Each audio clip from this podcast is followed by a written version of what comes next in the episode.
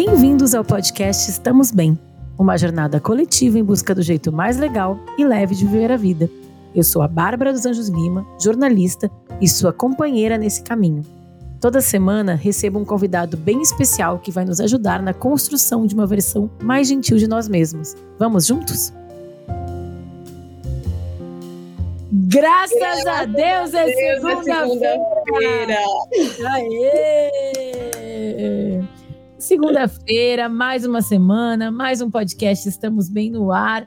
Aquele convite para você mudar alguma coisa que você não está gostando muito no seu dia a dia, para botar em prática um plano, para refletir sobre o que você pode mudar, para deixar sua vida mais legal e mais leve, que é o nosso lema aqui, né?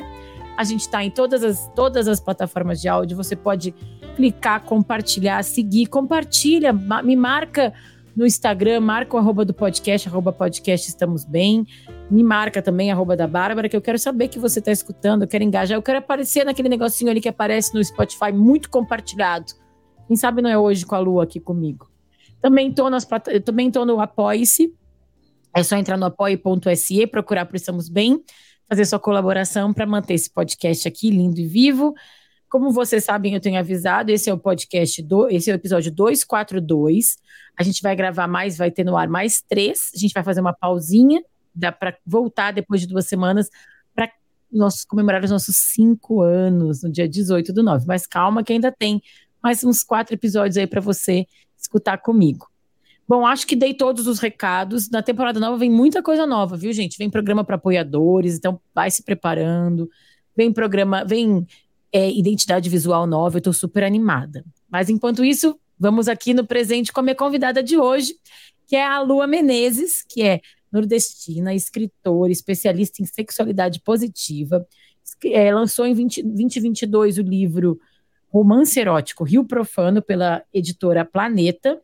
E também está à frente do podcast Lasciva Lua e da newsletter Lasciva. Ela sempre fala já há muitos anos nas redes sociais sobre sexualidade, feminino, feminismo. E agora ela tem um clube do livro lascivo que eu quero saber, que isso eu não sabia ainda. Mas eu gosto muito dos conteúdos da Lua, eu já gravei o Sexoterapia com ela. Ela está aqui no Brasil, mas ela mora na Nova Zelândia. As, as imagens dela, o Instagram dela, a gente recomenda seguir, porque assim, lindo. Lindo como é. Bem-vinda, Lua. Obrigada. Ah, por... Obrigada, eu que digo obrigada por me receber. Foi uma delícia no Sexoterapia. Eu tô animada para cá também para mais uma conversa. Ah, que legal. Eu, esse tema que a gente sugeriu aqui, eu fui pensando com a Thaís, que é a tua assessora, que é minha amiga também já há bastante tempo, trabalho com ela, enfim, abafa o caso, Thaís, beijo, querida. É, que eu achei muito legal sobre relacionamento e rotina, porque eu acho que pega todo mundo que tem um relacionamento, afinal de contas, a rotina ela é implacável, né? E aí eu começo te perguntando, é, tu tá num relacionamento há quanto tempo? Conta um pouquinho para as ouvintes, para os ouvintes aqui, para eles entenderem como é a tua vida. Então, eu sou noiva, eu tô no relacionamento há seis anos, é o meu relacionamento mais longo. E eu diria que é o meu primeiro relacionamento realmente saudável em muitos níveis, assim, emocional, sexual, tudo. É, contrariando todas as expectativas, o nosso melhor ano de vida sexual foi esse ano que se passou. Então, assim, essa historinha também de que a rotina mata o sexo, mata o tesão, podemos conversar sobre isso, que eu Boa. acho que é bem interessante de ser pontuada. E é uma relação não monogâmica, tem esse pequeno detalhe. Pequeno, mas... não tão pequeno, mas acho que é importante também, na verdade, né? Até para nesse Sim. pacote de rotina. Sim. Sempre foi? Mas... Desde o começo? Não, era isso que ah. eu ia dizer. Os ah, primeiros tá. anos foram monogâmicos e a gente abriu já faz um tempinho, mas é mais, mais recente. E aí, então, eu já queria saber, tu falou, contrariando as expectativas, né? Porque uma coisa que as pessoas têm falado muito, até viralizou, é a questão do sexo agendado e da DR agendada também agora, que eu achei mais curioso que o sexo agendado. Eu, os benzinhos e as benzinhas, que são como eu chamo os ouvintes do podcast, estamos bem. É, eles sabem que eu sou casada, eu tô nesse relacionamento, eu tô casada, eu tô com meu marido, tô casada há seis, vai fazer seis anos, mas já tô nesse relacionamento há oito. É, então, o sexo agendado, assim, a gente no começo do relacionamento a gente estava à distância. O teu marido, ele é neozelandês? Ele teu é noivo? neozelandês. Neozelandês. Ele é neozelandês. É, eu comecei meu relacionamento à distância. O Marcos morava no Rio de Janeiro, eu morava aqui. Aí, né, relacionamento à distância tem várias coisas ruins, mas tem várias coisas ótimas, né? Porque sempre que a gente se vê é uma maravilha, não tem rotina, né? Porque é todo, assim, é sempre no final de semana, é sempre diferente, né? Aí, quando a gente estava prestes a casar, a gente foi morar junto, e aí vem realmente o dia a dia, a rotina. Que eu não acho ruim também, porque tem essa parte do relacionamento à distância que é boa, mas o estar todo dia perto da pessoa que a gente gosta é bom demais também, né? Pra gente aprender sobre o outro, sobre a gente, sobre os dois juntos. E aí, voltando a essa história do sexo agendado, eu trabalhei na revista Nova Cosmopolitan muitos anos. Fui editora de sexo, de comportamento e tal. E já se falava lá, há muitos anos que se fala do sexo agendado. O que eu acho legal, não acho problema, na minha opinião. Na minha vida, ele não é agendado, mas o que, que eu fui sentindo ao longo dos anos? É, existem os momentos em que está meio que implicitamente combinada, mas depois que tem filho, Lua, vou te falar, vou te dar, não sei se tu pensa em ter filhos, mas vou te dar esse spoiler se tu pensa em ter filhos. É, existem horários em que tu não vai transar quando tu tem filho. Porque a criança está em casa, porque a criança vai acordar, porque enfim. Então, naturalmente, na minha rotina, tem alguns momentos em que a gente já sabe que é o, o horáriozinho que os dois vão estar tá afim. Não chega a ser, ai, sábado de manhã vamos transar, mas meio que tem uma constância ali, sabe? Pra, que acabou funcionando. Para mim, eu fui entendendo que funciona muito mais de manhã do que à noite, né? Claro que às vezes tem, ai, tô no home office no meio da tarde, uhul, uma, uma, uma loucurinha. Mas eu acho que é uma coisa que foi, entrou na nossa rotina, que eu acho positiva. Como que é para ti? Eu fico também um pouco. Eu fico rindo, assim, quando eu vejo as pessoas descobrindo o sexo agendado. É engraçado, né?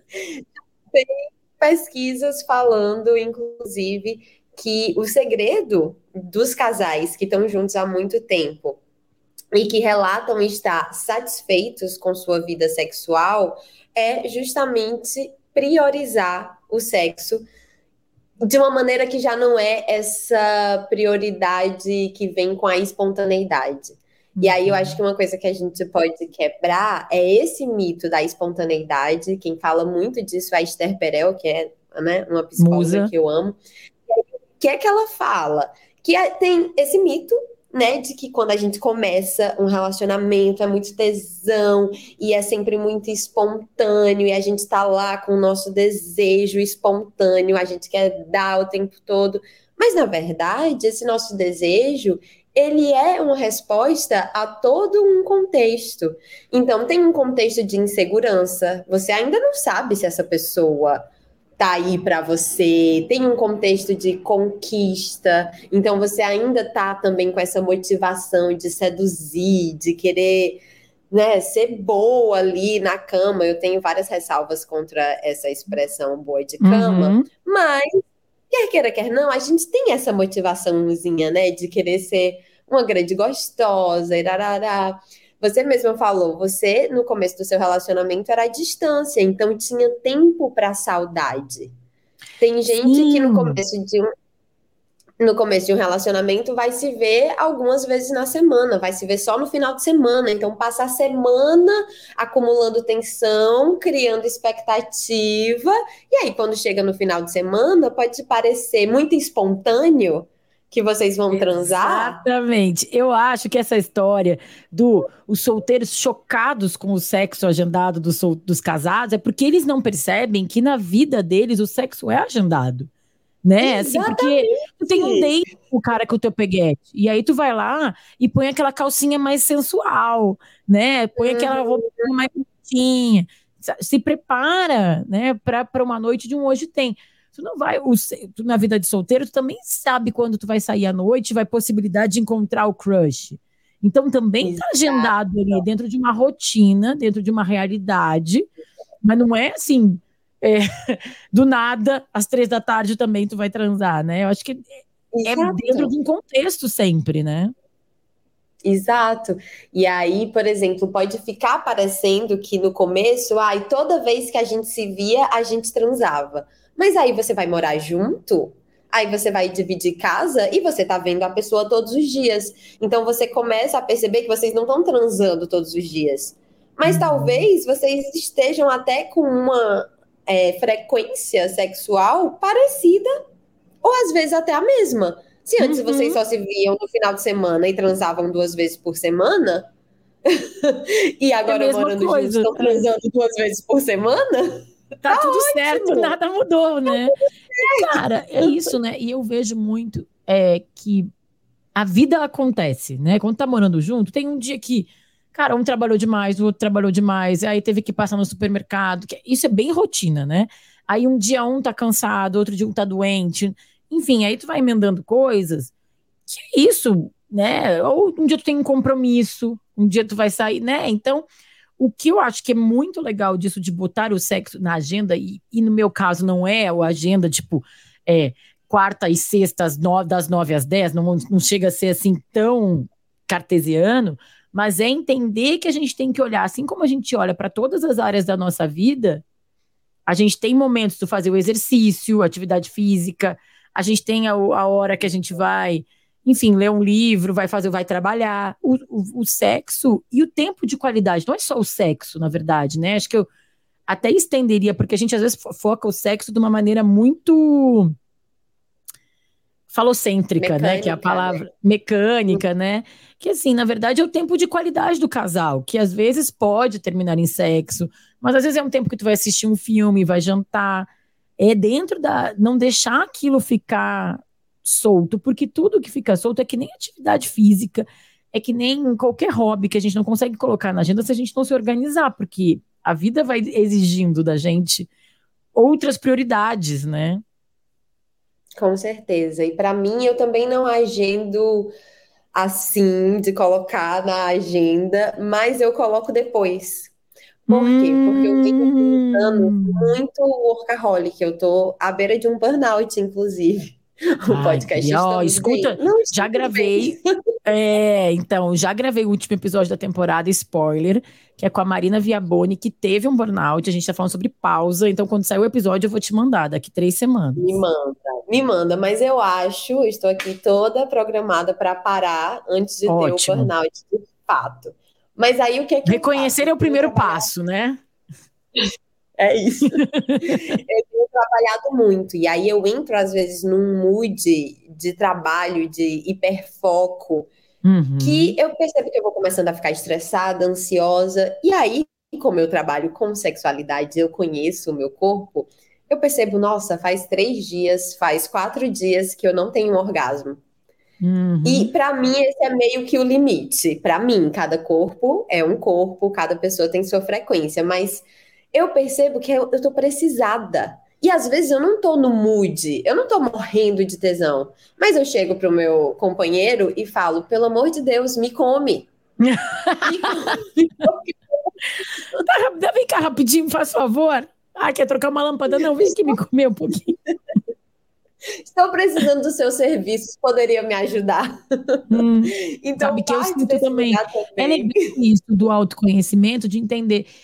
Eu é, sonho que eu tô transando. Quando eu sonho que eu tô transando é porque eu preciso realizar esse sonho. Eu acordo, aí eu acordo com tesão, aí eu já dou aquela cutucada no marido, né? É, mas eu sinto quando eu, eu, passo uns dias ali, assim, quando tá para completar uma semana, tu falou em três, quatro dias, para uhum. mim é meio quando vai para completar uma semana, eu já sinto, hum, eu chego a sonhar, e eu, é porque eu não tô fazendo. Quando é que foi a última vez? Então é bom uhum. isso de anotar também, porque senão a gente, Sim. a vida atropela, né? Sim. E aí eu vejo, e para mim, o prazer, ele é uma prioridade, ou deveria ser uma prioridade na minha vida. Então uhum. eu pego o meu planner e eu faço toda uma organização que eu separo as coisinhas por cor. Então, trabalho é laranja, autocuidado é lilás, sexo é amarelo. E aí eu vejo o meu planner e tá tudo laranja, que é a cor do trabalho, Aí eu, tá, ok. Temos um problema. e é bom ser então, visual então, também, né? Porque aí tu, é, assim, pisca, né? uhum. né? Acende a luz mesmo, né? E a DR, e a DR agendada, Lua? Tu já tu tinha ouvido falar já nessa? Já. e eu acho que pode ser muito bom, principalmente para quem tem o costume de explodir na hora. Hum. Então, na hora é como se fosse assim, um, dá um tempo, vai respirar, vai tomar um banho frio, vai correr, vai fazer alguma coisa para gastar um pouco desse dessa adrenalina do fight, Boa. sabe assim, da briga, da luta, e aí voltar com a cabeça literalmente mais fria. Essa pode ser uma estratégia muito boa. Eu, por exemplo, não tenho o costume de explodir, então uhum. eu geralmente não agendar as DRs, porque eu meio que falo ali na hora, até porque eu tenho ansiedade de resolver logo. Então, para mim, eu prefiro resolver na hora, mas eu acho que pode ser bem, bem bom para quem. É, pra eu, quem assim, pra, porque às vezes eu acho que a gente tem que saber, né? Não tem que ficar acumulando coisa. Ah, tem uma, vou ter uma DR no sábado, né? E fica acumulando as coisas, como tu falou. Às vezes a gente é ansiosa, a gente também tem que conhecer nossos limites. A gente vai criando um problema maior e aí mas eu, tu me deu uma dica, acho que foi no sexoterapia ou num vídeo, mas eu tenho certeza que foi tu também, de anotar e escrever. Sim. Que eu acho muito bom. Para mim, porque quando tu escreve, aí talvez seja um processo daí do agendar a DR, que é eu vou dar um tempo para mim, para eu entender o primeiro, o que tá me incomodando, por que tá me incomodando e como eu vou colocar isso para fora de uma maneira que seja é, positiva, né? De uma maneira que seja, assim, propositiva, prática, para isso evoluir para alguma coisa que vai ter uma mudança. Porque várias vezes já tive, assim, algumas conversas com, com meu marido e até em relacionamentos anteriores que aí não tô feliz. Aí, aí, o que, que eu posso fazer? Aí fica meio que num, num desabafo que não vai para lugar nenhum. E aí, uhum. quando eu comecei a organizar, primeiro eu organizava mentalmente, e aí depois que me deu essa dica, eu passei a escrever. Foi tão bom, Primeiro que metade dos problemas eles desaparecem da cabeça até a mão quando tu começa a escrever, né? Nesse, nesse filtro já vai metade dos problemas embora, porque tu, quando tu começa a ver que são problemas que não existem, né? Assim. Sim, sim. Ou você acha a solução ali, ou talvez você Exato. só colocar para fora. Uhum. Só, só cuspir para fora, né? É, o que, que é responsabilidade do, do outro, o que, que é tua responsabilidade de mudar. Então, isso eu acho legal. Agora, é porque eu acho que eu acho que já passou, mas assim, a, a, fase de achar que DR é uma coisa que é ruim, né? Ou tu acha que as pessoas ainda eu acham DR é ruim? DR, mas eu acho que essa é opinião impopular. É, ainda é impopular. É porque eu, eu acho, acho, que o, deu, uh, o nome, né, a DR, veio, tem essa marca do peso, mas é porque eu acho que quem tem um relacionamento de mais de dois anos, gente, já entendeu que ele não vai ir para frente, não vai ter três anos, não vai ter quatro se não tiver DR, né? E não precisa ser aquela coisa pesada. Eu acho que às vezes as pessoas têm uma ideia, mas conversar, verbalizar os sentimentos.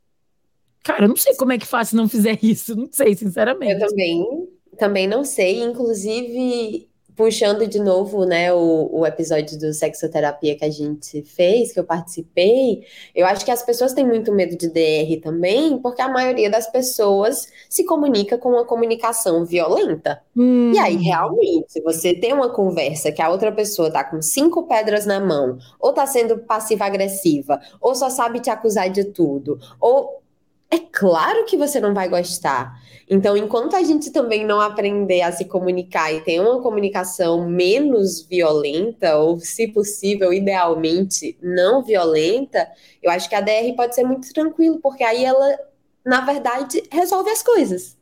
Se tá todo mundo querendo conversa. resolver e não apontar dedos, Sim. sabe? Aí ela resolve. Então, como é que não vai ser bom se tem o potencial de esclarecer, desembolar o que está embolado. Eu acho ótimo né? também. Né? E, eu, e, assim, aí falando. Eu, eu, eu também sou fã. Eu acho que tem que ter. Deixa eu te perguntar sobre rotina mesmo. Tu, tu, é uma pessoa que gosta de rotina, tu já falou que tem o teu planner, que tu gosta de organizar. É, tu é uma pessoa de rotina, tu é uma pessoa pragmática, organizada, e isso transparece no teu dia a dia? Eu sou, porque eu sou muito intensa. E eu aprendi a ser organizada para não me hum. queimar com o meu próprio fogo, entende? Hum, e eu falo fogo não é só de tesão, não, é de criatividade, ansiedade, criatividade. É, fome de viver, ansiedade, tudo. Eu sinto tudo muito, tudo é muito grande, tudo é muito ai, tudo me consome. E aí, com o amadurecimento, assim, quando eu fui chegando perto dos 30, eu percebi que se eu não Quantos organizasse ali meu fogo criativo, eu tenho 33. Tá. Eu gosto, 33 é um número bem bonitinho, né? Eu acho lindo, bem cabalístico. Mas fala, desculpa te Bem interromper. mas cabalístico. Eu queria... é. Quando passou dos 30, tu foi entendendo o que Imagina. precisava. Foi um pouco antes, na verdade, eu já comecei a me organizar. E aí eu descobri que, na verdade, eu amo rotina, que a disciplina ela realmente me liberta, porque eu tenho muitas ideias, eu tenho muitos interesses, eu tenho mil projetos que eu faço ao mesmo tempo.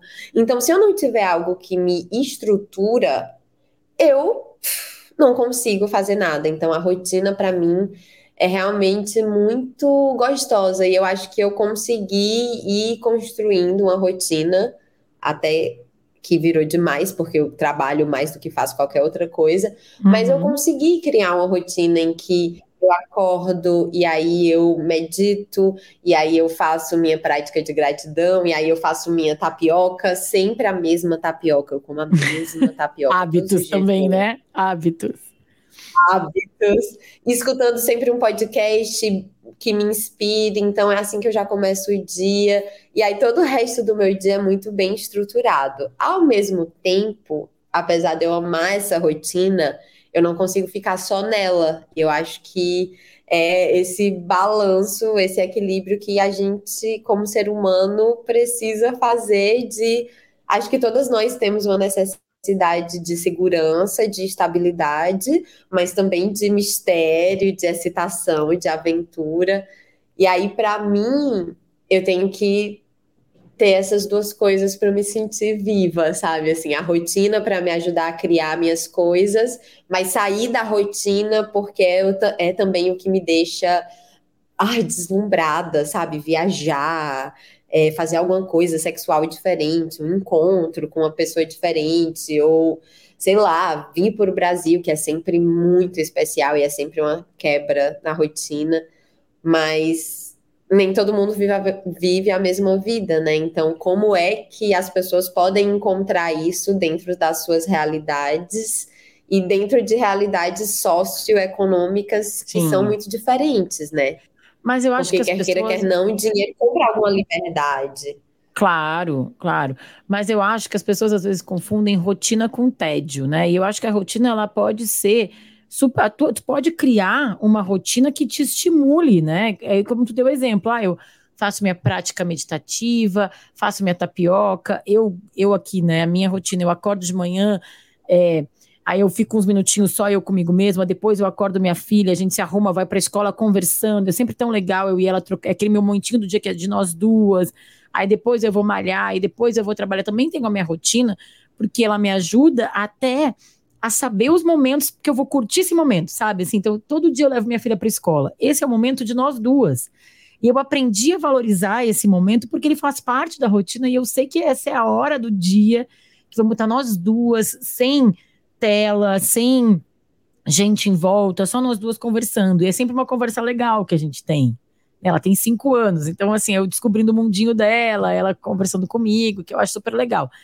E aí, ao mesmo tempo, também tem a, a coisa da rotina, que é o que tu falou, que é onde tu tem espaços para quebrar de maneira saudável também, porque se tu vive uma vida só de loucura, excitação, cara, é estressante no fundo, né? Então, tem um pouco dessa é, de botar também dentro da tua rotina momentos de prazer. A gente tem obrigações na vida e também as questões socioeconômicas de cada um, mas a gente, todo mundo tem que trabalhar, todo mundo tem que fazer coisas que nem sempre gosta, fazer imposto de renda, levar o lixo, enfim, né? Essas coisas que a gente tem que lavar uma louça. É, todo mundo tem que fazer coisas que são de ordem prática, mas a gente pode incluir dentro da rotina vários momentos de prazer que vão nos dando satisfação. E aí entra no segundo momento desse episódio, que é o relacionamento. Como a gente coordena as rotinas com uma outra pessoa para que esses momentos de prazer sejam compartilhados. Como é que funciona contigo, Lua? Então, no meu caso é muito engraçado, porque enquanto eu tenho a minha rotina que eu faço todo dia a mesma coisa, o meu companheiro é piloto de avião. Então, ele hum. nunca tem o mesmo dia. Todo mês ele tem uma tabela de voos diferentes. Para então, lugares ele diferentes. viaja. Aí ele às vezes passa uma noite fora, às vezes duas, às vezes três, às vezes só vai e volta. E para a gente é muito bom, porque eu sinto que a gente consegue ter um pouquinho disso que você tinha no seu relacionamento, dar um espaço de Quando ele não está em casa, eu gosto muito de ficar sozinha. Então é geralmente quando eu faço todas as minhas coisinhas de autocuidado e fico em silêncio, eu fico com o meu cachorro, sabe? Às vezes eu nem quero fazer nada, nem quero ver mais ninguém, quero ficar sozinha, uhum. curtindo minha casa. E que eu acho que para você que é mãe, por exemplo, talvez tenha. Não, mas eu, eu tenho o meu momento, Lua, eu tenho o meu momento Tem. maravilhoso, que é a hora que meu marido faz beach tênis à noite e minha filha está dormindo. Gente, é hora que eu não quero fazer. Eu tenho duas horas ali que assim, é para mim é para ou eu vejo uma série que só eu gosto, faço um negócio para comer que é bem no meu tempo, toma aquele banho hum. que tu faz mais demorado e assim, eu não troco esse meu momento por nada. Ele é super importante também. No começo, e é engraçado, no começo, quando ele começou a fazer as aulas de beat tênis nesse horário, eu ficava meio perdida, assim, mas, e aí a Bia dormia, eu falava, gente, o que, que eu vou fazer? Aí os primeiros dois meses eu não fazia nada. Me, dois meses não, muito. As primeiras três semanas eu não fazia nada. E era bom também, tá? Era eu fazendo nada, sem nenhum compromisso comigo mesmo. Agora eu comecei a fazer ser um tempo de qualidade. Que eu programo coisas que eu quero fazer naquela hora, que é ótimo também. Que delícia, isso é muito bom. E eu acho que encontrar esses momentos de prazer individual na sua rotina vai alimentar o prazer a dois, sabe? Não tem como, porque eu acho também que quando a gente não sabe sentir prazer sozinha ou cuidar da gente sozinha, uhum. a gente uhum. acaba botando esse peso no outro. Então a gente uhum. espera muitas vezes que o outro cuide da gente, que o outro nos dê prazer, que o outro nos deixe feliz, e esse outro simplesmente não é capaz, nunca vai ser capaz de satisfazer todas as nossas necessidades e desejos, e nem é justo com esse outro, né? Não devia ser o papel desse outro. Então, eu acho que quando a gente se nutre nesse lugar individual, talvez a gente vá para o outro mais fortalecida e, e, com menos dessa dessa carência ou dessa é, fala menos cobrança, né? Porque às vezes a gente está jogando no outro a responsabilidade de preencher esse vazio ou de uma insatisfação que pode até muitas vezes ser do relacionamento, mas o que, que a gente está fazendo para mudar aquela questão ou aquela, aquele, sei lá, aquele descompasso do casal que muitas vezes acontece, né? E aí Sim. eu acho que eu vejo assim, pelo menos no meu relacionamento, como eu acho que é importante ter os meus momentos eu e ele, os meus momentos eu e ele, nossa filha, que é os momentos nós três em família, o momento que é só meu, o momento que é só dele, né? Então eu acho que e, e tem que ser falado. Porque é isso, gente, senão a vida te atropela. A gente tem que botar para. Aí é o planner da lua, às vezes é um, o sexo com hora marcada, às vezes é a gente num estado de consciência que é o mais difícil, mas a gente está nesse caminho tentando, né? É, é ter aquela série que os dois assistem juntos, né? Eu acho que é meio criar, a gente tem que criar hábitos para criar memórias e momentos. Eu acho que é super importante a gente ter esse compromisso, tanto com a gente, como eu falei na minha quinta-feira, que no começo eu não tinha o que fazer, agora eu tenho, quanto com o parceiro, né? Com a parceria que está ali com a gente.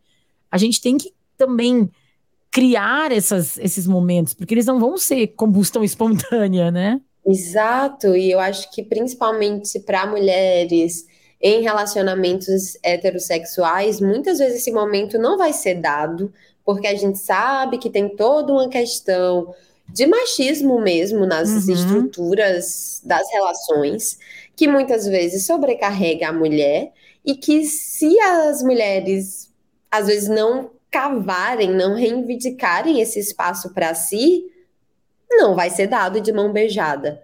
E aí ah. é um saco, aí a gente está cansada, eu sei, mas eu acho que essa é uma reivindicação, uma luta que vale a pena, porque é sobre nosso bem-estar, no final das contas, né? É sobre dividir também as responsabilidades da rotina de uma maneira mais justa para todo mundo, né? Para que não caia tudo nas costas da, da mulher. Então, acho que isso é bem, bem sério. E até assim, de alguém que esteja do cuidado, né? Às vezes não é de um filho, mas a gente sabe que as mulheres são as cuidadoras da sociedade, né? Às vezes é de uma mãe ou de um pai mais idoso, às vezes é de alguém ou do, uhum. enfim, do cuidado em geral. E é curioso a gente trazer isso. Curioso não, né? É muito significativo a gente trazer isso. Curioso, de curioso não tem nada. Porque quando eu postei o card do, do episódio, falei que tu vinha para pedir casas, uma amiga minha me mandou uma inbox. Ela, olha, rotina com filhos acaba com casal, emoji triste fica sempre em último plano. Tô ansiosa para ouvir esse episódio. E aí eu, eu acho que me pegou muito, assim, porque eu sempre fiz questão de não me deixar levar. Claro que teve uma grande pandemia no meio disso, né? Que eu acho que a gente teve que ser muito, muito é, gentil com a gente mesmo, porque aí não tinha como, né? A gente teve que estabelecer outra, outra ordem de vivência. Mas agora, ainda bem, estamos de novo nos eixos. Então, eu acho que eu sempre fui uma pessoa que quis me, é, me voltar para essa ordem, que é meio que tu falou assim: eu não sou tão organizada quanto tu, mas eu tenho a minha rotina para poder sair dela quando eu quiser. E aí é engraçado porque o Thiago Queiroz, que é o arroba paizinho, não é mais arroba paizinho, vírgula, é arroba Thiago Queiroz, que é um amigo meu que já participou aqui, que faz muito conteúdo sobre parentalidade, é, tem quatro filhos. E ele fala que no caso dele, ele e a mulher, a rotina é a rede de apoio deles para ter a vida de casal. Porque se tu tem uma vida organizada, ela te ajuda isso, a ter o teu momento livre para fazer a tua coisa, a lembrar que tu tem que te colocar na tua agenda, colocar o tempo para contigo com teu marido. Eu eu hoje vejo a rotina de uma é aí tem uma coisa, Lua, que as, quem os ouvintes já sabem, eu sou super rolezeira. Eu gosto de fazer coisa. A minha rotina inclui sair para jantar, ir a show, ir no clube, sair com os amigos, fazer churrasco. E eu acho que isso tem que ter na rotina. Um amigo meu, Anderson Moço, que agora inclusive é meu chefe, uma vez ele me falou há muitos anos, ele, cara, eu coloco tudo na rotina, até ligar para minha mãe, é, tudo tá na to-do list. E eu lembro que assim, nossa, eu acho que eu tenho que começar a fazer isso também, é sair para jantar, colocar na vida os momentos de lazer também, porque a obrigação ela vem, ela te atropela uhum. às vezes, né? Uhum. E aí, que, que, a gente vai abrir mão? O que, a gente vai deixar Sim, em cima? Eu coloco também no meu planner.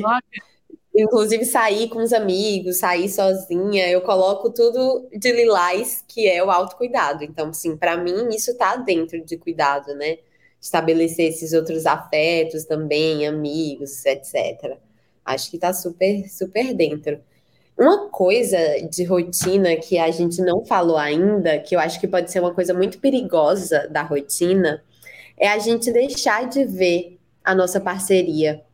Sabe, eu acho que hum. isso para mim é, é uma das grandes ciladas, assim, é quando a gente se acostuma com o outro e às vezes a gente passa pelo outro como se fosse uma poltrona, uma porta, uhum.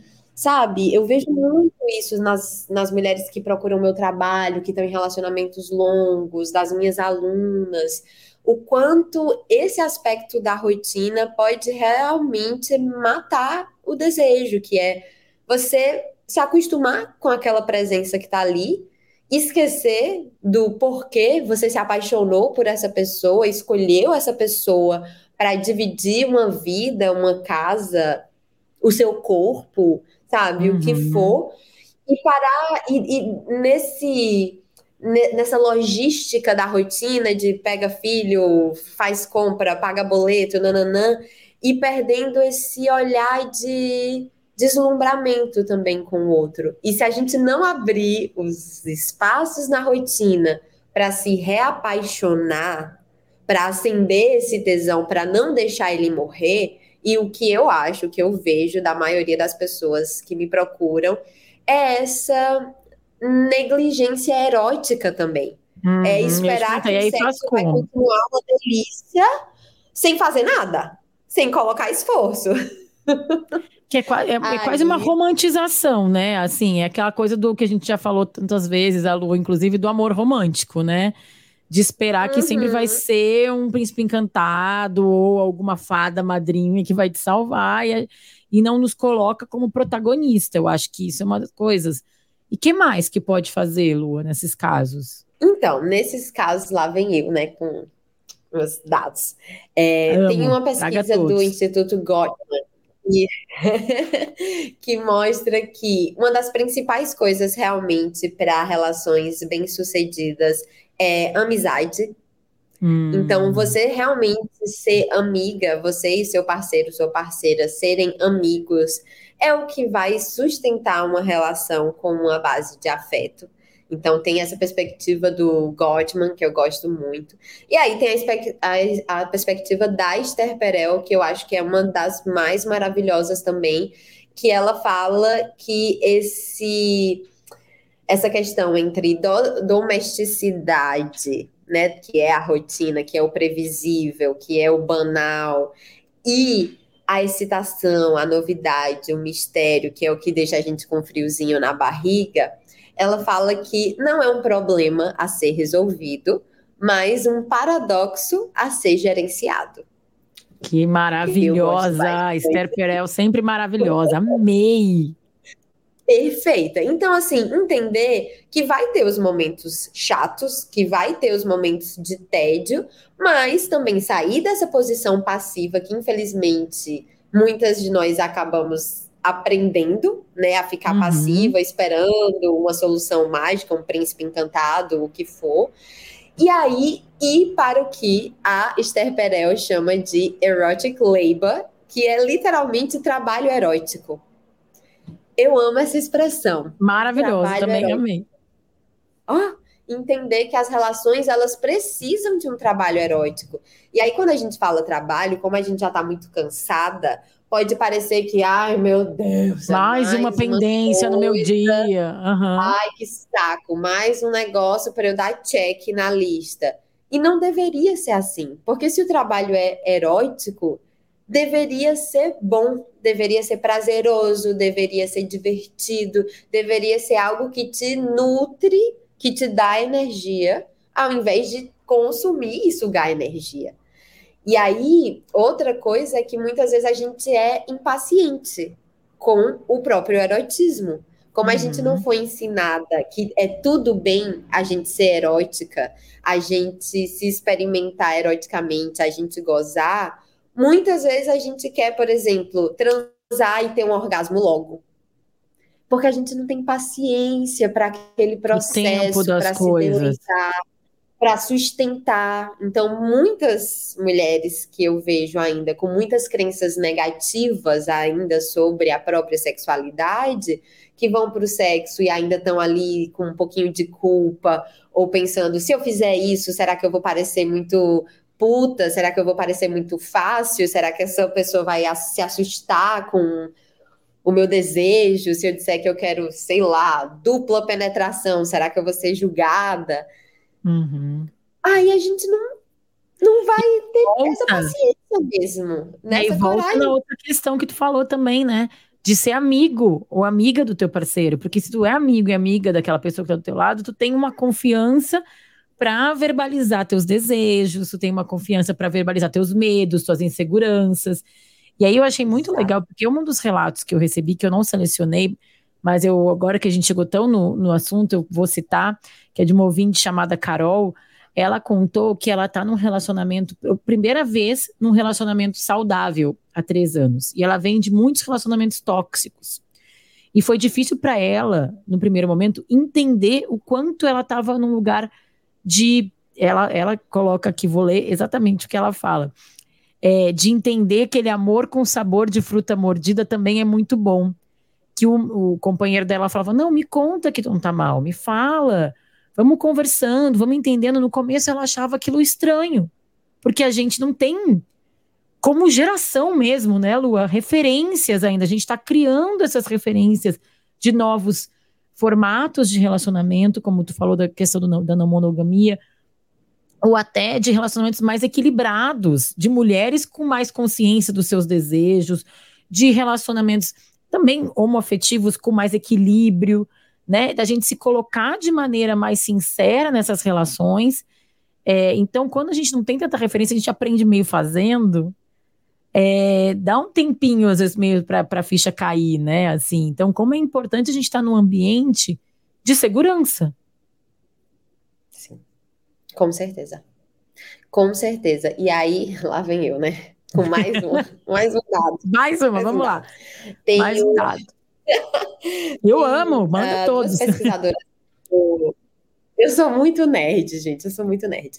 Tem duas pesquisadoras do Canadá, que é a Peggy Kemplatz e a Dana Menard, que elas fizeram uma super pesquisa com pessoas que relatavam uma satisfação sexual acima da média. Ou uhum. seja, acima do normal, muitas aspas aqui nesse normal. Uhum. Então, essas duas pesquisadoras foram lá entrevistar essas pessoas para descobrir o que diabo essas pessoas estão fazendo que, que o resto do povo não está. que elas estão tão satisfeitas. E aí, uma das coisas que elas descobriram foi que as pessoas, elas priorizam realmente o sexo. Elas colocam o sexo como algo em que elas querem melhorar. Assim como você pode ter uma preocupação com seu desenvolvimento pessoal, em, sei lá, ir para terapia, olhar para os seus traumas, evoluir enquanto pessoa. Essas pessoas que estão muito satisfeitas, elas querem evoluir no sexo. E não é para ninguém, é para elas mesmas. É porque o sexo importa para elas. E eu me sinto muito contemplada nessa perspectiva, porque eu entendo também o sexo como um campo de pesquisa. Não, eu acho que esse exemplo, Lua, é que nem quando tu tá fazendo, sei lá, uma atividade física, musculação, que tu vai aumentando o teu peso conforme o teu corpo vai se acostumando. Tu quer evoluir, tá numa atividade física, fazendo corrida, primeiro tu corre 5K, depois 7K, depois 12K, né? Tu quer ir fazendo mais e melhor e, e evoluindo. Então, né, como é que foi para ti também? Tu também vai se sentindo mais à vontade e querendo dedicar mais tempo a, a a melhorar naquilo mesmo, eu acho, né? Sim, e entender também que às vezes até o que não foi bom é um aprendizado. Hum. Então eu acho que a gente é muito faz, a gente muito, muito facilmente descarta alguma coisa que não foi boa como apenas ruim.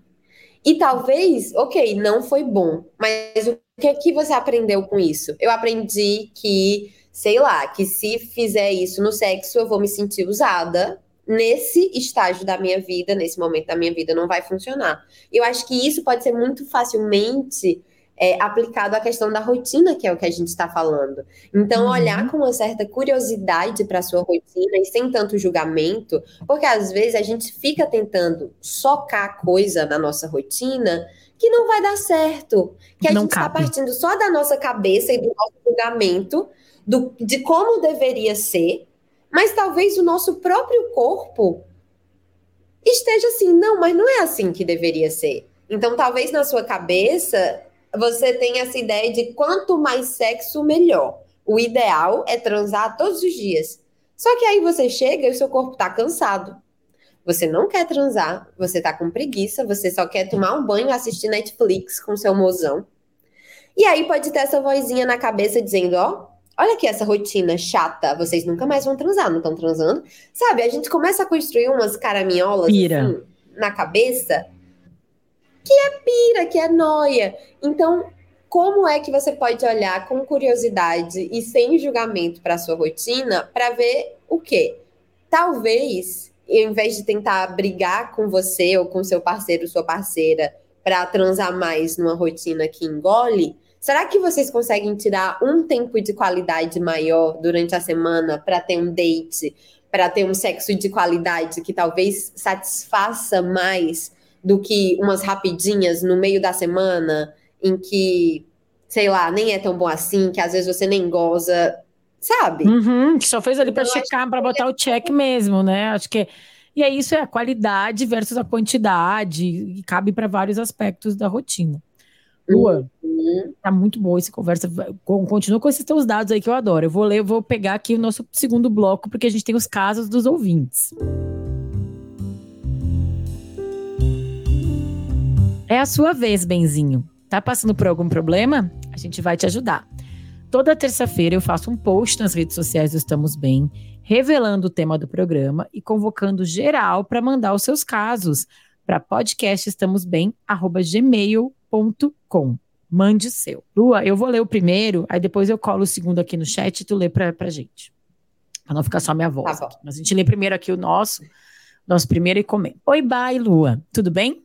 Me chamo Angélica, nome trocado. Tenho 28 anos, sou virginiana e tenho um relacionamento de 8 anos com um geminiano.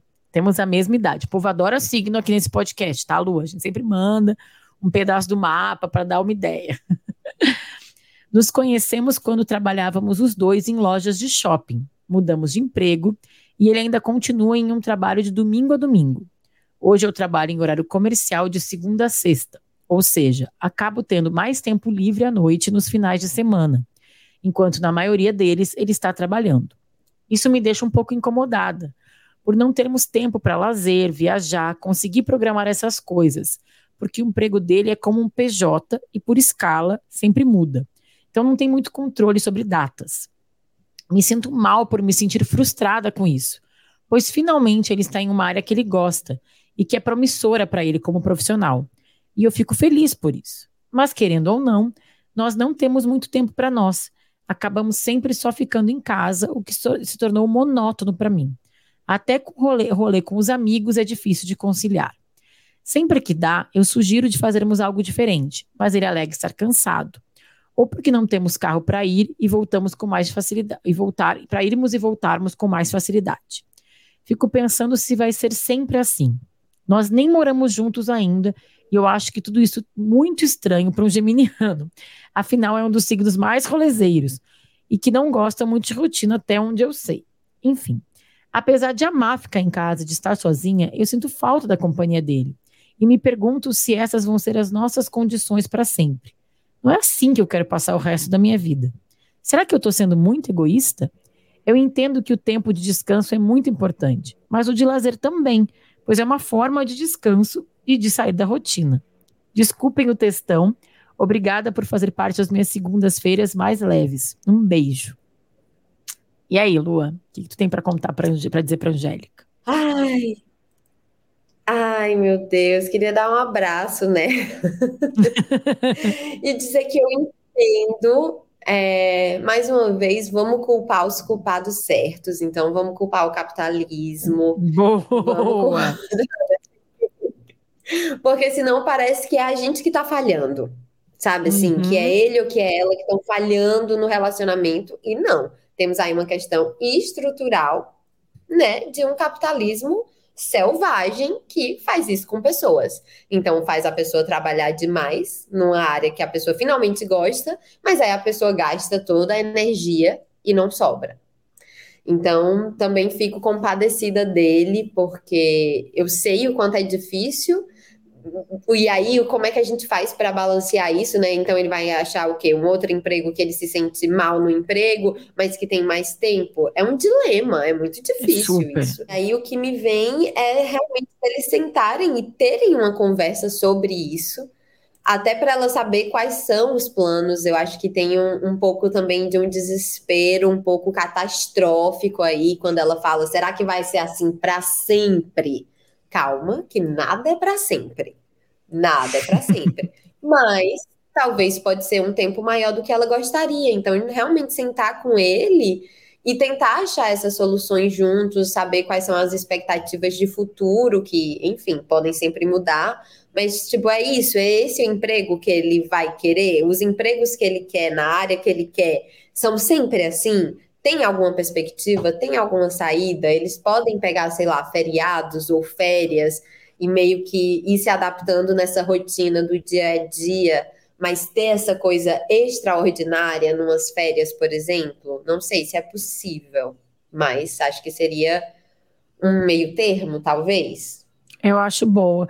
Eu acho que a primeira coisa que eu pensei foi isso que tu falou aqui um pouco por cima, que é este é um momento específico da carreira dele porque às vezes tem momentos da nossa vida em que a gente vai focar mais na carreira, ou no relacionamento, ou na maternidade, ou na atividade física, né? A gente também tem um limite. A, a Lua começou falando que ela tá super orcaholic agora. Acho que a gente também tem um limite do que a gente consegue, nem sempre. Eu acho que a gente também não tem que cair na, nessa, nessa parada aí do, do querer viver o ideal, que é o impossível. Então, assim, a gente não consegue demandar o mesmo nível de energia para todos os aspectos da nossa vida. Na vida ideal, a gente equilibra entre descanso, rotina, relacionamento, trabalho. A gente tem as áreas ali, as cinco principais áreas da nossa vida: carreira, família, relacionamento afetivo, amigos. E a gente consegue equilibrar isso. Mas achar que a gente vai estar sempre bem divididinho em todos é uma ilusão, é um convite para frustração.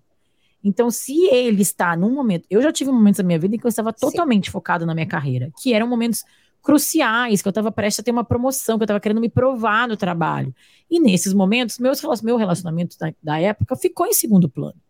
E aí, que bom que eu tive uma pessoa que estava é, legal ali, que estava comprometida comigo para entender isso. Agora, é isso. Ele está no momento que ele precisa focar na carreira. Você está disposta a entender esse momento? Você, ele é uma fase. Tá todo mundo conversado que isso é um momento importante. Vai passar? Não vai passar? Quanto tempo vai durar? Porque aí também Sim. ele pode estar tão focado na carreira que ele não está enxergando mesmo, não está te enxergando, porque acontece, não é menos amor, é a vida acontecendo, é o capitalismo selvagem, como disse a Lua. Então acho que sim, é importante que vocês primeiro que tu consiga verbalizar esse descontentamento para além do, ai a gente nunca mais faz nada junto, ai meu Deus, mas eu, eu queria sair mais. Eu acho que é aquilo que a gente que, que a gente também falou aqui da comunicação não violenta e propositiva. Então é assim, eu estou me sentindo assim porque é, quando isso acontece, eu me sinto de tal maneira, o que eu gostaria que fosse, como eu gostaria, como eu acho que a gente pode mudar isso, o que eu espero, né? É ter todos esses essas respostas meio na ponta da língua, escrita, se for o caso, como a gente já falou aqui, para quando essa conversa acontecer, ela ser efetiva. É, Sim.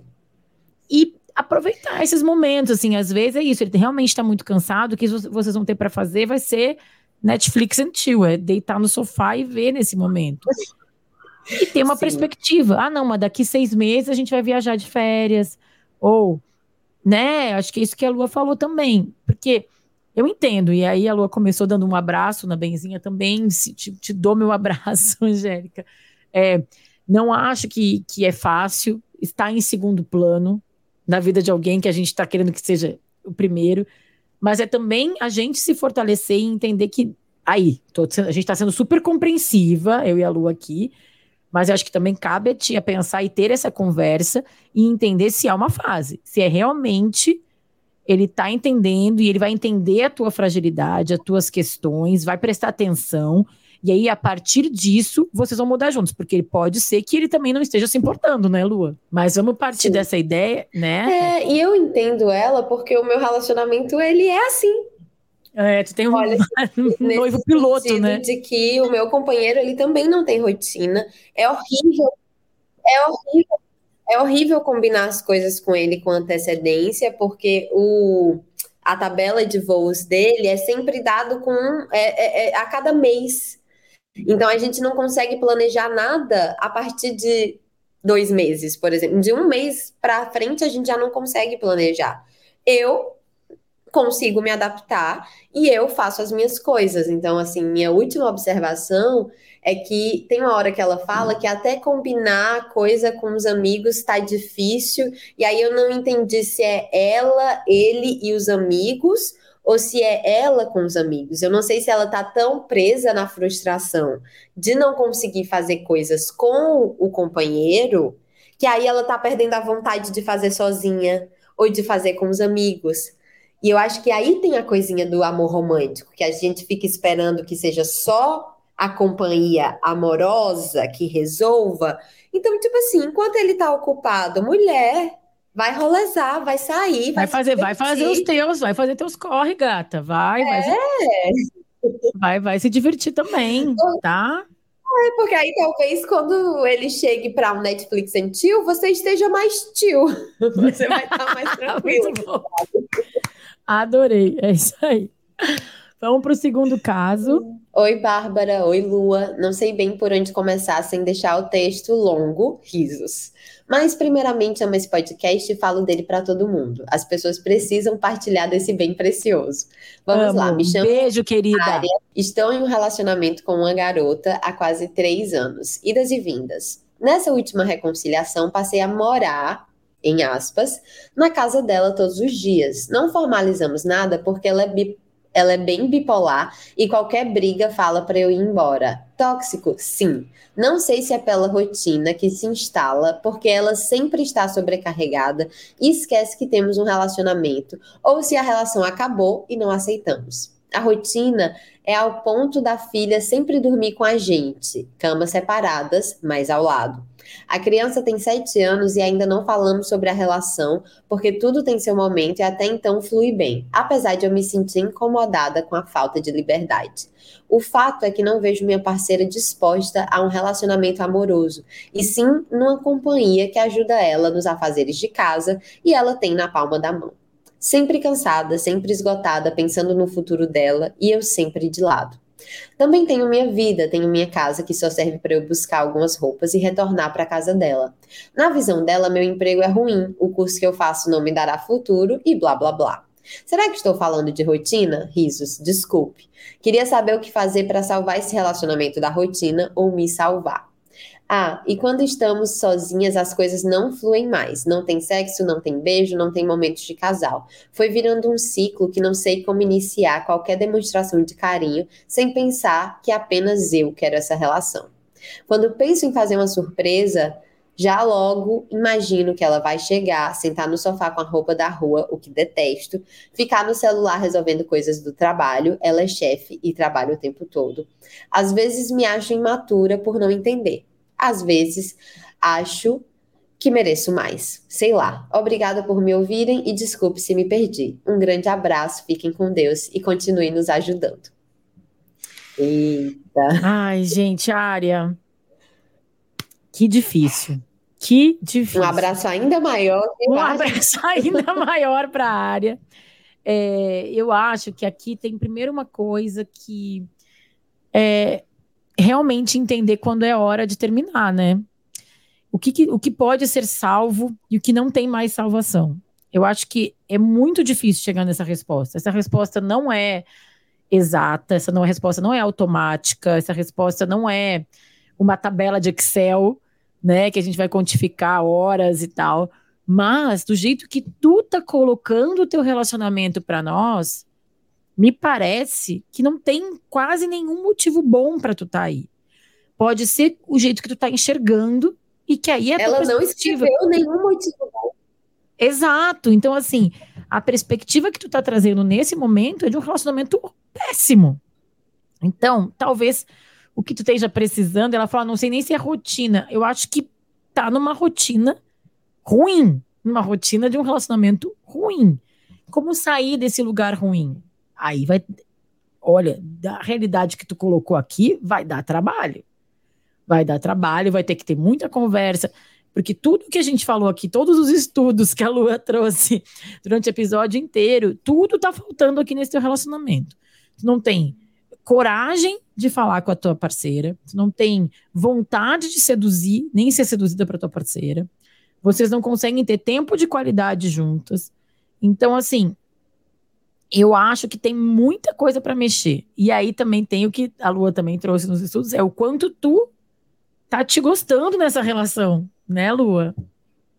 Sim, sim. É, me chamou a atenção mesmo isso, que ela não colocou nenhum ponto positivo, nenhum ponto que nos explique por que ela continua. Então, acho que essa seria a minha pergunta para a área. O que é que te faz continuar então? Se não tá bom para você, não tem afeto, não tem sexo, é, a cada briga você é ameaçada de ser expulsa. É, estamos vendo também que não é uma questão de não ter para onde ir, porque ela literalmente tem a casa dela, e a uhum. gente sabe que muitas mulheres persistem em relacionamentos abusivos porque realmente não tem para onde ir. Então, Área, que bom que você tem para onde ir. E se você não está bem onde você está, eu diria vá, vá para casa. É, boa. Porque talvez essa distância, talvez ela não tenha a força de terminar agora, mas talvez ensaiar essa separação, ainda que comece por uma separação física, para você pensar no relacionamento, para ela pensar no relacionamento, para ela pensar no que ela está oferecendo para você ou não, para que depois vocês possam conversar e ver se tem jeito, sabe? Mas me parece aqui que vai além da rotina, mas que essa é. rotina não tá boa.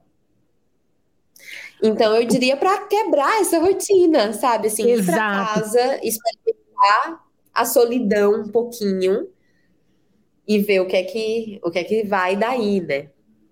Eu acho que é isso que tu falou aqui no final que eu quero deixar bem claro, assim, força, repetir para todo mundo entender que a rotina ela só é boa, ela só funciona quando é boa, a rotina só funciona quando é boa e só é boa quando funciona. Aquela dúvida tostina, sabe? O problema não é, não, existe, o problema não é rotina. Rotina pode ser boa ou ruim. Então, tu tem que achar Isso. a rotina que é boa, a rotina que funciona, a que te faz feliz, a que contempla teus, teus desejos. No caso aqui da área, é uma rotina ruim. Então, a culpa não é o está é o ciclo que ela se colocou, é esta rotina que ela tá, que ela vai ter que quebrar tudo e começar do zero, porque aqui, de verdade, no, no que ela nos apresentou, eu não vejo nada que salve. Só assim, parece que é só o automático de estar tá nessa relação. Então, que bom, como a Lua disse, que tu tem um lugar para tu ir. É, a gente fez um, eu fiz um episódio semana passada sobre impor limites. E eu falei muito que às vezes esse limite é físico. E que bom que ela tem esse espaço físico para ela recorrer e, de, e, demarcar onde ela pode para se reconhecer naquele espaço e até entender o que ela pode, o que ela precisa exigir nessa relação e o que ela pode fazer ou pedir, né? Enfim, tudo, tudo isso. Boa sorte, Área. Isso que você trouxe.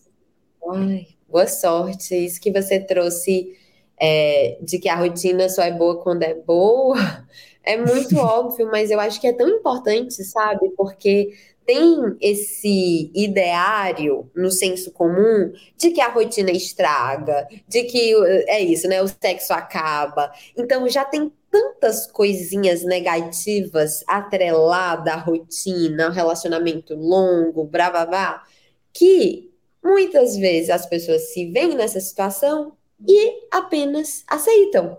Ah, porque uhum. todo mundo uhum. diz que é assim mesmo. Ah, porque todo mundo diz que acaba mesmo, que fica ruim mesmo. E aí a gente vai se sujeitando a coisas que são terríveis e que são evitáveis, que não deveriam ser inevitáveis.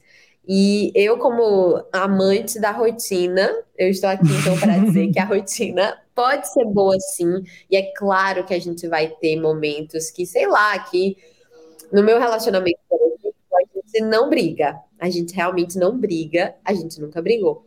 Mas, de vez em quando, um dos dois está muito chato.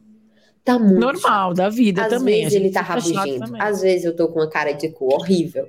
E aí, o que, que eu aprendi? que nesses momentos o melhor que eu posso fazer, por exemplo, quando o meu companheiro tá rabugento, é ficar longe.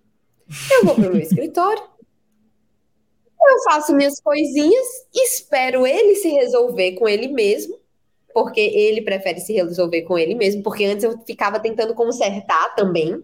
Então eu via ele rabugento e queria, ai, contaminar ele com a alegria. Tiro no pé, porque não funcionava, eu ficava rabugenta, frustrada. E aí passa.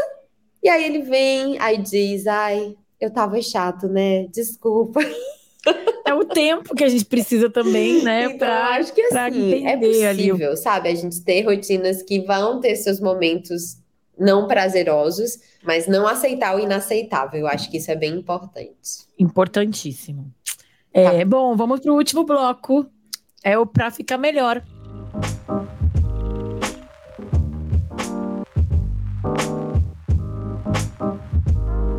Aqui a gente indica filmes, livros, séries que tenham a ver com o tema do programa e as dicas ficam todas. Se você tá lavando louça, gente, fica tranquila que as dicas estão escritas aqui no descritivo. Dantinhos, que é o meu editor amado, salva, escuta e transcreve, procura no Google como ele contou e bota tudo descritinho aqui. Eu vou indicar primeiro, Lu, aí depois tu indica, depois tu reforça o teu livro, fala os teus arrobas para quem quiser te achar, que eu acho que depois eu contei lá em cima, mas agora todo mundo deve estar apaixonado por ti, como eu também sou, foi virou fã. Então aí a pessoa pode lembrar de no final para amarrar bem. Eu vou indicar In Just Like That, que eu não indiquei aqui ainda, gente, que é a nova temporada, volta do Sex and the City, essa série que foi emblemática nos anos 90, no começo dos anos 2000, e agora tem essa nova fase. A segunda temporada tá na HBO Max, é a segunda temporada dela, da volta dessas personagens. É, são mulheres agora maduras, de 50 e poucos anos, em Nova York. É, a Carrie, que é a principal. Enfim, essa série, gente, vocês já devem saber, conhecer.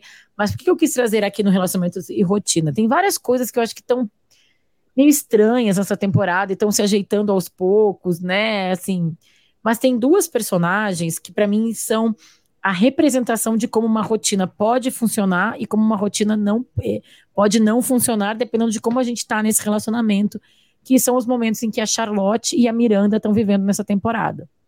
A Miranda começa essa temporada é, se separando, vindo de um relacionamento em que ela fala que ela está cansada da rotina, que eles não transam mais, ela se irrita do jeito que ele tá comendo o cereal de manhã, aquela coisa bem rotina. E na verdade não é o problema é a rotina, é uma infelicidade geral que ela vai descobrindo ao longo dos episódios ali que ela tá com ela mesma, com as escolhas de vida dela e também com o relacionamento. E do outro lado a gente tem a Charlotte, que tá feliz no casamento, também vivendo uma rotina de pega a filha na escola, leva a filha na escola, e aí eles se encontram com sexo meio hora marcada, quando a filha sai para viajar, eles, nossa, a gente vai fazer um sexo diferentão. Só que eles estão bem, estão conectados. Então a rotina para eles dois é uma parceira, é boa, ajuda o relacionamento deles a ser melhor. Então, eu acho que para mim, eu estava pensando nesse episódio e é isso, assim, como a gente já falou aqui, a rotina só é boa quando ela funciona. E aí, esse, olhando bem para essas duas personagens, fica bem evidente isso. Então é isso. Lua, e tu, querida? Bom, primeiro deixa eu falar muito obrigada. Adorei a tua participação. Volta sempre que possível. Aqui a casa tá aberta. É, sou fã, adoro os teus conteúdos, o jeito que tu, o teu jeitinho nerd com os teus estudos, acho maravilhosos. É, enfim, obrigada. Conta pra gente aí o que, que tu vai indicar. Ai, obrigada. Obrigada. Não, eu sou uma nerd realizada, né? Porque se eu apenas estudasse e guardasse para mim, não ia funcionar. Então, é obrigada por me dar o espaço de ser nerd. Muito bom. Amo. E você falou. Você falou do, do Sex and the City, e aí eu pensei na série Valéria, que hum. é uma série mais recente, tá na Netflix, é uma série espanhola, e é um grupo de quatro amigas também, quatro amigas, e é sobre esses temas de sexo, amor, e é uma série muito recente, então é super atual, vão ter conflitos mais atuais. Quero dizer que fico nervosa com a Valéria, com a protagonista, às vezes eu quero chacoalhar ela, pegar na mãozinha e dizer, vou te levar para terapia. Em compensação, a gente se reconhece também ali nos erros, né, que ela que ela comete. E é isso, assim, quatro amigas vivendo em Madrid. Lindo o cenário, né? O, a cidade de fundo, a fotografia da série é linda também. Linda, nossa, fotografia linda, linda, linda. E é engraçada, é leve, acho que é uma boa série para ficar assim, de boinha assistindo. Ótimo. Lua, conta teus arro teu arroba. Ai, eu tenho que falar dos meus Isso, dos cursos, do Clube do Livro, Ai, conta tudo. Então, eu tenho curso sobre prazer, sexo, relacionamentos. Então, mais aqui combinando com o nosso tema, eu tenho um curso que se chama Amor e Relações, que é justamente sobre isso. São todos esses, eh, uma coletânea desses estudos sobre relacionamento para a gente pensar caminhos que realmente funcionem e não é um curso para cagar regra, porque eu detesto isso. Eu não acho que existe uma maneira de se relacionar. Muito pelo contrário, eu acho que cada relacionamento tem que ser customizado e único. Então, é um curso sobre isso, para quem se interessar. E que mais? Aí eu tenho o Clube do Livro, que se chama Clube do Livro Lascivo. Tem o podcast Lasciva Lua, que tem vários episódios também. Tem a newsletter, que é gratuita e que tem conto erótico. E eu tô com uma coluna de contos eróticos na Glamour também. Ah, que legal! Aí você me pergunta por que, que eu... Por que, que eu estou com um início de burnout? Só por que será, né, Lua? Coisas, gente. Então, e o arroba... E o arroba, e eu consigo, o arroba. consegue assinar a, a newsletter, o Clube do Livro, tudo pelo teu perfil do Instagram ali, né? Tem todas as informações. Isso.